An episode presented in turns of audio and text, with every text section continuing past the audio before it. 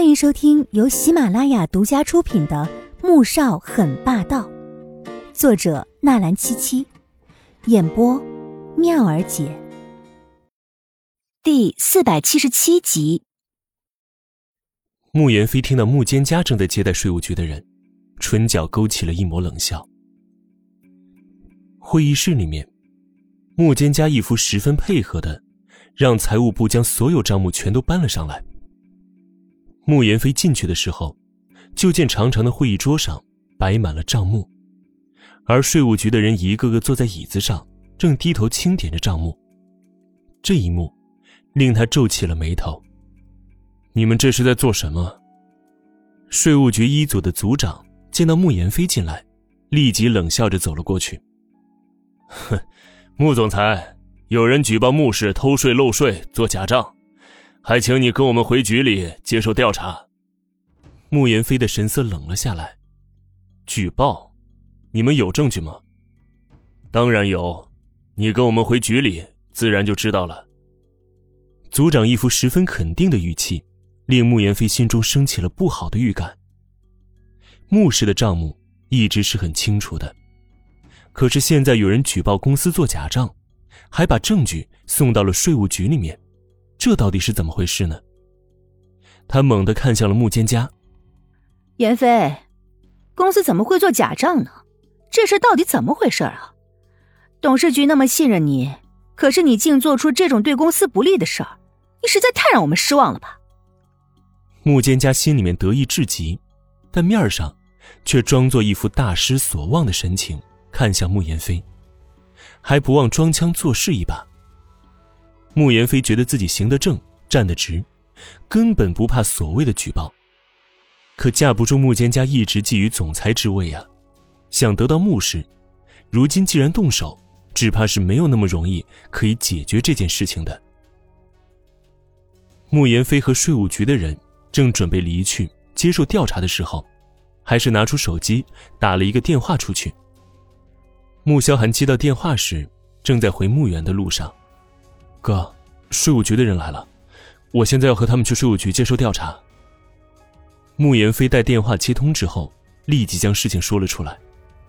穆萧寒神色沉了下来，税务局的人为什么会突然查账？是穆坚家搞的鬼？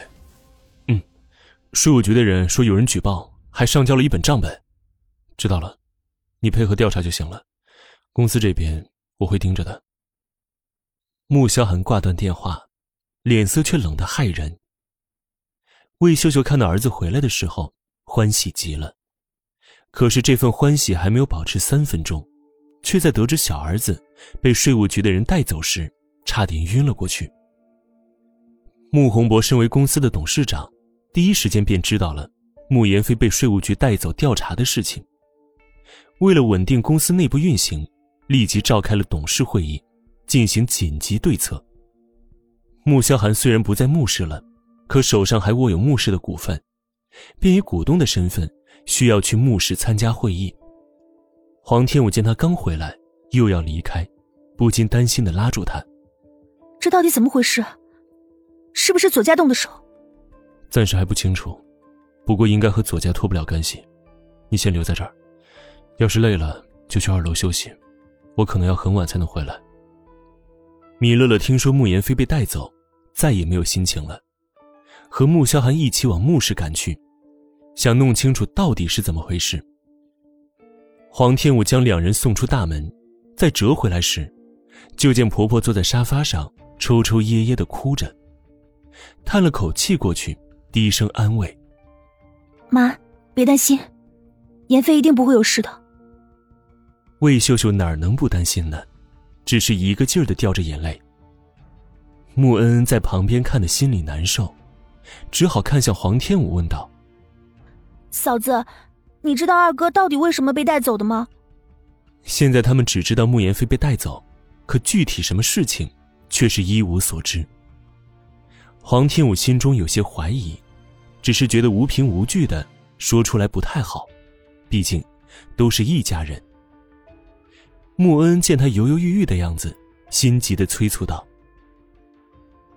嫂子，你既然知道，你就赶快说嘛！在我恢复记忆之前，曾经看到苏振宽和小姑在与左英接触。这次严飞被带走，是因为税务局接到举报，说是牧师做假账，而且还收到了一个账本。他这话已经说的十分明白了，虽然没有直接点明这一切是穆坚家在背后搞鬼。魏秀秀听完，猛地站起来往后面冲去，黄天武吓了一跳，这一看就是要找穆老太太吵架的架势，连忙跟过去要拦着，却被穆恩恩挡住了。嫂子，你别拦着，让我妈去。老太太老糊涂了吧？黄天武还是有些不放心，跟了上去。